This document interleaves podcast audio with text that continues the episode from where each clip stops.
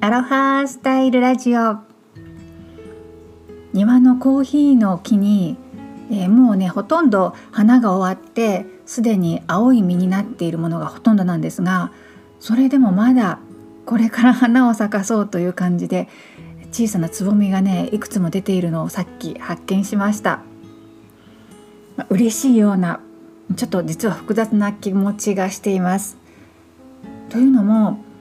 これだけ花が咲く時期にタイムラグがあるということは収穫時期にも同じように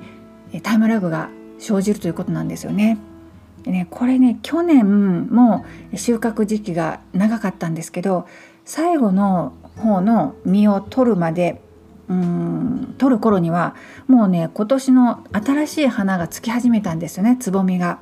そうなると枝を落とす機会を逸してしまったんですよ。剪定っていうんですか？うん、そうやっぱり剪定していかないと伸び放題に伸びてしまったり、えー、いろいろ問題が生じてくるんですよね。でその機会を逸してしまったんですよ。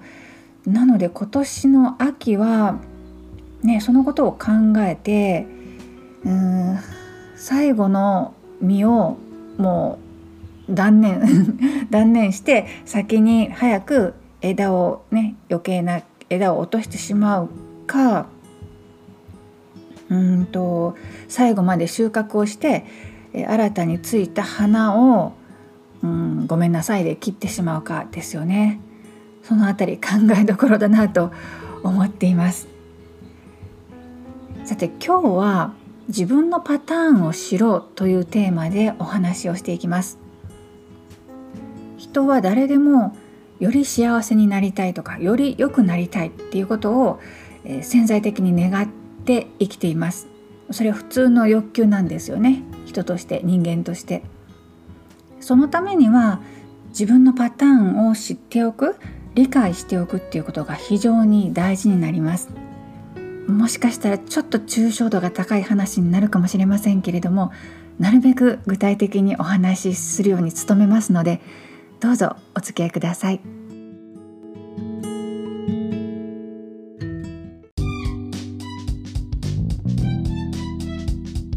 アロハスタイルラジオ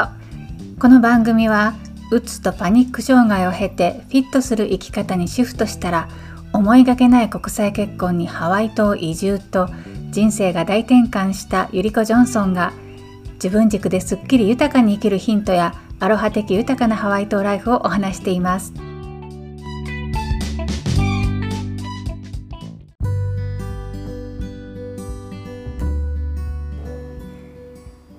確か前々回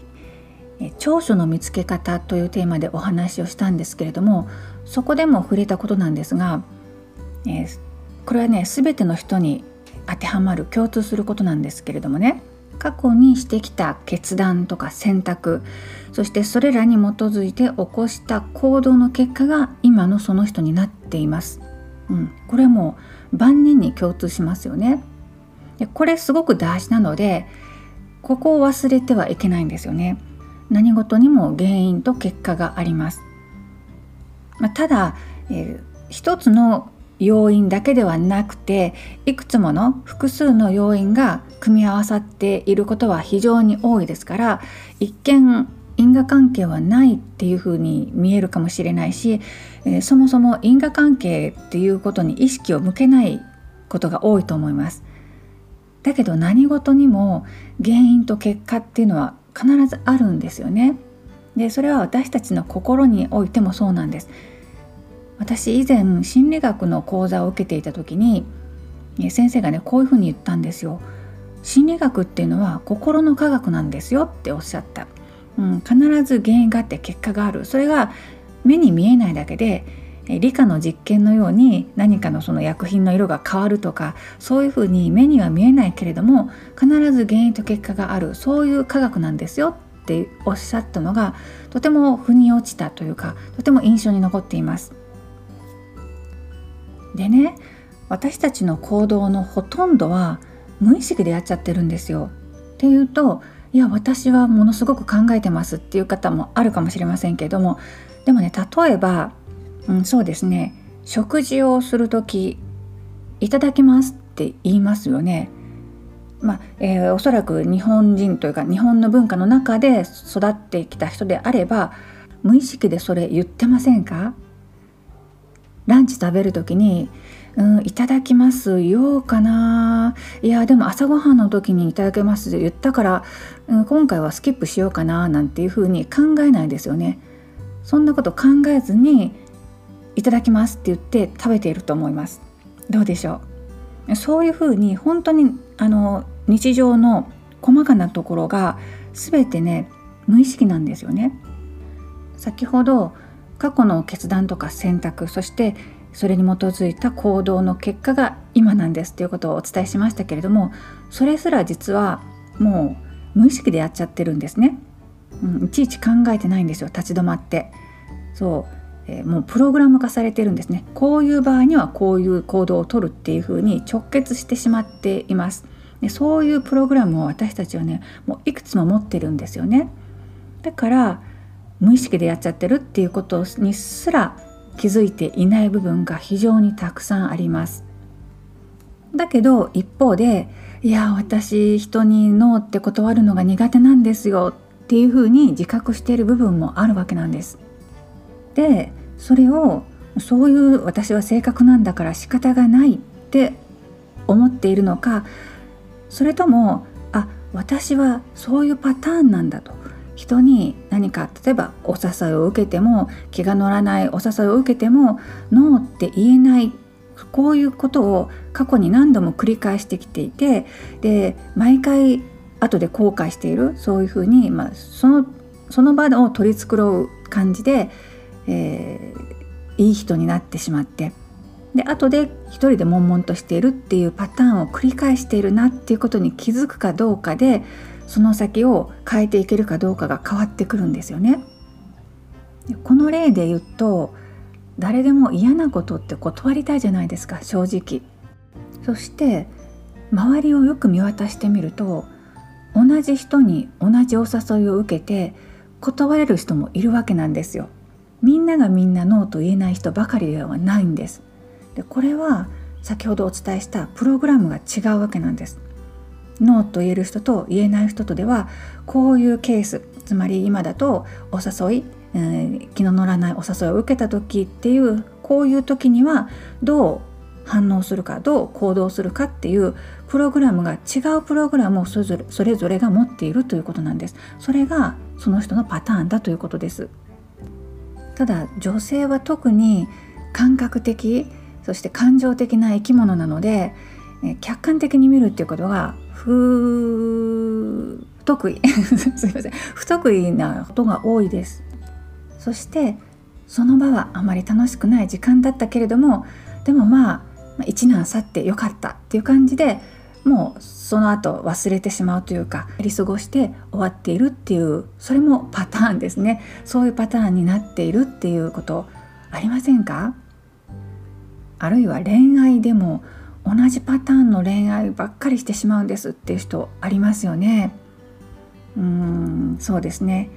ついつい男の人に貢いでしまうっていうね。私がこの人を助けてあげないと誰も助けてあげる人がいないからとか何て言うんでしょう母性本能だからとかねそういうふうに言ってついついお金を出してしまうっていう女性も聞きますけどでも同じ男性と出会ってみんながみんなその人に貢ぐわけじゃないじゃないですか。こういうふうに自分事として見ているとっていうんですかねそうあの自分の目線だけで見ているとそれがパターンとはなかなか気づけないんですけれども客観的に見るとつまり、ま、うんそうですね自分の目玉を自分の体の外に出すイメージですねそうやってもっと広い世界を見てみるとあ違う反応違う行動をとる人もいるんだっていうことがわかるんですよ。でそこに気づくつまり自分のパターンだっていうことに気づけたらその後変えていくことができるんですよ。というのはそうですね。そのお誘いの例で言うと、えー、ある一定のところでその誰かさんからお誘いを受けてでそこから分岐点そこから分岐してるわけですよね。ノーと言えるコースと言えないコースに分かれている。じゃあその分岐点で、えー、どうしたらノーと言えるコースに行けるんだろうか。ノーと言える人と自分の違いは何なんだろうかっていうね。そこを分析して探していけばいいんですよ。分析っていうと難しく聞こえるかもしれないですけれども例えばそのノーと言える人はもしかしたら、えー、相手に嫌な思いをさせないように上手にコミュニケーションを取れる人なのかもしれないですしあるいはノーと言えない人はそうですね、えー、お断りをすることでその相手から嫌われてしまうという思い込みを持ってるのかもしれないです。でその場合人から嫌われることはすごく悪だ良くないことだというふうなまたそこに思い込みがあるんでしょうねきっとね。というようなことに気づくことができるんです。これは自分のパターンなんだっていうことそれが自覚をできればそういうふうに分析して気づきを得ることができます。そして気づいたらそこをその分岐点からその今までとは違うコースに行ける自分になっていくっていう選択をしていけばいいんですだってねノーと言える人は、まあ、先ほど言ったようなコミュニケーション術があるのかもしれないですけれどもそもそも人に嫌われることがあっても仕方がないっていうふうに考えているっていうそういう部分もありますよね。うん、要は、えー、同じお断りをしても相手の人断られた側がそれで気分を害する人もいれば平気な人もいるわけです同じ断り方をして同じ言い回しをしても。うんね、ということは、えー、そのノーと言える人はもしかしたら、えー、人はコントロールできない他人はコントロールできないっていうことを知ってるっていうことかもしれないですで。それでそういったことがお腹に落ちた時にプログラムが変わるんですよ。こういう場合にはこういう行動をするっていうねプログラムが書き換えられるわけですその時に。イコールパターンが変わるということです。はいいいでしょうか。これすごい大事なことをお話ししています。一番大事な根底にあることは過去の結果が今であるということ。だからこれから先を何か変えたいのであれば今までと違うこと今までと違う選択の仕方今までと違うパターンを作っていく必要があるということですね。だからそのためにまず今持っている自分のパターンを知るっていうことが非常に大事です。自分のパターンを知るためにはみんながみんな同じ出来事に対して同じ自分と同じ反応をするわけではない。自分と同じ行動をとるわけではないというその意識そこを忘れてはいけないですね。自分と違う行動ができる人と自分は何が違うんだろうかっていうそこを縮めていく、うん、そうすることでプログラムは書き換わるしよりよくより幸せに生きていくことができます。伝わってるでしょうか？冒頭でコーヒーの木の話をしましたけれどもそれも原因と結果ですよね。去年は遅咲きの花が実になってそれが収穫できるまで待っていたがために木の剪定剪定ができなかったわけです。そういう、えー、過去の決断と行動の結果今があります。でそれを今年は変えようと未来を変えようとしています私はね。その木に関してね。せっかく実がついたのにとかせっかく新しいつぼみが出てきたのに切ったらかわいそうっていうよりも木全体のことを思えばうん剪定した方がいいのでね。これはすごく分かりやすいことなので毎年同じことを繰り返してパターンになってしまうまでに変えることができるんですけれどもでも日常の中では無意識で繰り返してるパターンがあるのでまずはそのパターンを知っていきましょう。そしてより幸せにより生きたい人生を生きられるように変えていきましょう。今日もお付き合いくださりどうもありがとうございました。それではまたライフアーティストゆりこジョンソンでしたマハロー